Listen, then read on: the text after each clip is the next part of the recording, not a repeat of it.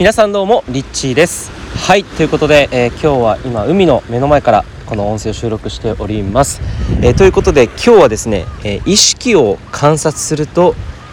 人生が動き出すというテーマでお話をしていきたいと思います。えー、まあ、意識についてですね。でここで言う意識って、まあ、いろんな、ね、意識ってあると思うんですけれども、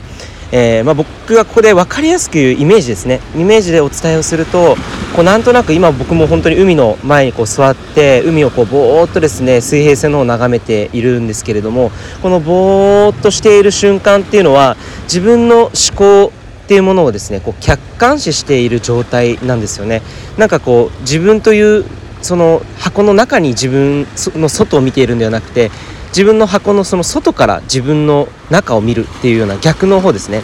えー、ぼーっとしている時そういう時っていうのが意識をこう眺めている時観察している時っていうふうに、えー、読んでいます。で、まあ、その意識を観察すると人生がどうやったら動き出すのか、えー、これなんですけれども本当にねこれは、え不思議なことが次々と起こってきやすいんですよね。そう。で例えばなんだろうな、うん、自分って普段何を考えているかっていうとパッて答えられないじゃないですか。例えば今日の朝起きた瞬間何を考えていましたかとか、えー、あるいは一昨日の夜って何をご飯食べましたかって、えー、こういったことっていうのは頭で考えたこと、えー、頭に覚えているものつまり思考ですよね。思考って基本的に人っていうのはもう一日に何万回って思考するわけで、え覚えていられないんですよね。そう。なのでえっ、といろんなところにいろんなエネルギーを使っているということが、えー、無意識的に分かってくるんですよね。無意識的にいろんなものに、えー、エネルギーを使っています。で意識を持って意識的にですね自分自身をこう観察するっていうのはそういった思考とかの枠の中ではなくて外側からぼーっと眺めているので何、えー、て言うんですかねこう、えー、何にもこう普段だったらこう感じられない見えない部分をあえて見ていくみたいなところがあるんですね。それがまあ意識を観察するということなんですけどで例えば、えー、どういうことがあるのかっていうのをちょっとこう、まあ、感覚的にお話をすると、えー、今僕はこう海の目の前にいますと。でそして今こうぼーっとしながら眺めているんですけれども、まあ、同時にですね自分の思考をこう客観的に観察するわけです。で、えー、なんかあ今自分ってこういうふうに感じているなとかって思ったら今度はこういう感情が出てきたなとか。でああの仕事どうしようかなとかいろいろその思考の回転っていうものがですね客観的にま見えてくるわけなんですよね。でそうすると思考とだんだん仲良くなれるっていうのがあるんですね。で思考とだんだん仲良くなってくるとより自分自身が、えフォーカスしたいところっていうものが出てくるんですね。で例えばじゃあこれから人生どういうふうに、まあ、全体的にどういうふうにしていこうかなって思った時に問いかけることによってその自分の望みだったりっていうものが出てくるんです。でその望みをキャッチしたのであればもうこれはですね本当にまあ、その後に行動に起こしさえすればなんですけれども実はこのつながっている瞬間っていうのは瞑想状態と一緒です。あのまあ意識的な瞑想とも言えると思うんですねそういう意味では。で瞑想するとやっぱりですね、えー、感情的なその心の部分もやっぱり変化していくのと同時に思考もやっぱりクリアになったりするんですよね。で自分の思考がこう明確になって自分はこうしたいんだっていうふうに意識的な方にこうフォーカスがいくので、えー、その自分の望みがですね叶いやすくなってきたりあるいはですねこれ望みがまあ思ったことが叶うっていうだけでなくてですねどういうふうに人生が変化していくかっていうとまあ、いわゆるシンクロニシティっていう言葉がありますよね。偶然の一致。こういうことにですね、えー、意識が行くようになってくるんです。でこれが結構あの面白いんですよね。その例えば、まあえーまあ、僕昨日なんかねあの車屋さんにいたんですよね。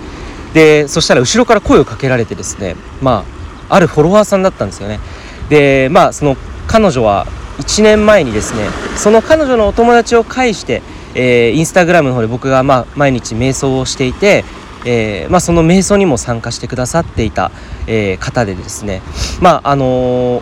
ー、やり取りもあのしていたのでもう覚えていたんですよね、まあ、その方が後ろからこう声をかけてくださってですね。これよくよく考えるとまあ面白いですよね。っていうのは何かっていうと約束もしていないのに車屋さんのあるメーカーお店の中でですよ、えー、ばったりです。その時間そのタイミングで偶然に出会うって、まあ、これ不思議ですよね。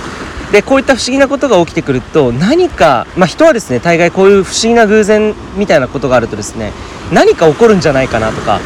何かこう見えない世界に対して奇跡的なことに対してすごくこう意識的になるんですよね。すごいなんだろうこれはとか。うんまあ人によってそれは解釈は様々だと思うんですけどやはり一般的に考えてもですねそういう不思議なことが起きた時っていうのはなんかあるあるのかしらねみたいなまあ、そういった会話が、えー、なんかこう近所のおばさんの同士でもなんかしているようなのをイメージできるんですけれども、まあ、そういうなんか、えー、人っていうのは不思議なことがどんどん起きていくとよりその意識的に人生が動き出していくような感覚だったりっていうペースみたいなものをキャッチしやすいっていうのがあるんですよね。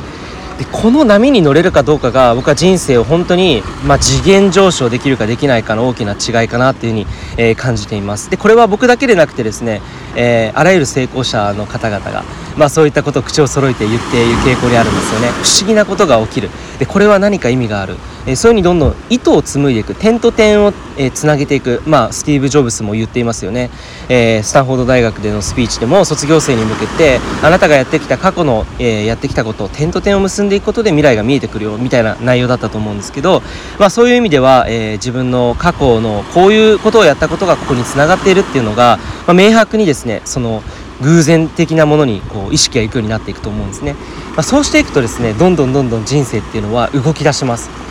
で、まあ、僕の例で言うと例えば15歳の時に、えー、そうですね。例えば、まあ、家にある日ある日家にポストを見たらですね、まあ、留学しませんかっていう、まあ、そういった手紙が届いたんですよね。で、まあ、そのちょうどですねそれねたまたまあったわけではなくて実は1週間前ぐらいにあの海外っていうキーワードにまつわる、まあ、ことがである出来事があってでそれは1週間前ぐらいにですねあのたまたま本屋さんに、まあ、雑誌を買いに行ったんですが、えー、その日はね春季講習で、まあ、塾に通っていたんですがその春季講習の講習の前だったんです。で時間があったからなんかこう雑誌を買いに行こうと思って当時、まあ、読んでいた部屋雑誌を、まあ、買いに行ってでまだ時間があるなと思って店内の方をこううろちょろしていたら普通は行かない。普段僕は本とかあんまり読まなかったのでその当時っていうのは。えー、旅のコーナーにたどり着いたんですよね。で旅のコーナーでたどり着いてたまたま一冊の本に目が留まってでそれを読んだらですね、まあ、世界一周した人の、まあ、夫婦ハネムーンで、えー、結婚の3日後にハネムーンで世界一周した人の本の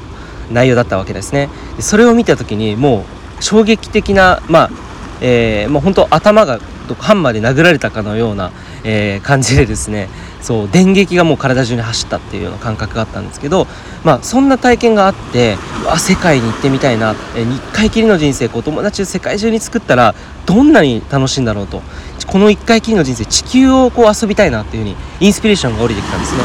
でこれも偶然じゃないですか。何か意味があるはずだでその1週間後にたまたまお家のですねポストに留学しませんか？っていう、えチラシに出会うことになるんですね。でこれがですね点と点をつないでいった時にやっぱりこれは自分のインスピレーションに従って行動するっていうのは人生ってこういうふうに転換していくから面白い。でこれには絶対何か意味があるはずだっていうふうにどんどん自分の意識が変化していって人生がさらに前前向きに動き始めていくんですよね。で同時にそこにはですねいろんな要素があって、えー自信がついてきたりとかですねより人生が面白く楽しくなってきたりとかあるいは、まあ、そういった状態になってくると人っていうのはポジティブになるのでやっぱり人にも優しくできたりとか、えー、どんなあのネガティブなことが起きたとしてもものすごく前向きに物事を捉えられるようになるっていうまあ、精神的にもすごくいい効果がもたらされると、えー、いうことが、まあ、僕自身の経験を通しても、えー、あるんですよね。でそんな中でねそこからどういう結果になったかっていうと、えー、これはですね一番皆さんも気になると思うんですけどなんと、まあ、その時春季講師に通っていた理由っていうのは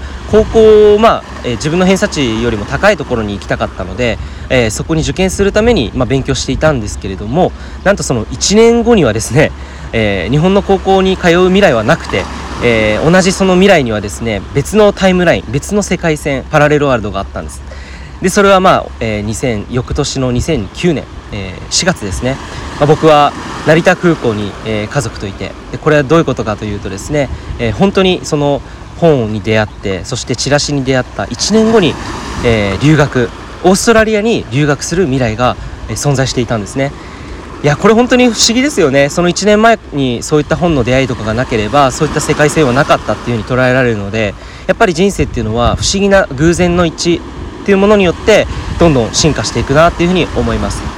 で、えー、この話を戻しますが、えー、意識意識的にそのフォーカスをしていくっていうところがすごく、えー、大事になってきます。はい、ぜひぼーっとする時間を作ってみてください。ということで今日も一日素晴らしい一日をお送りください。リッチーでした。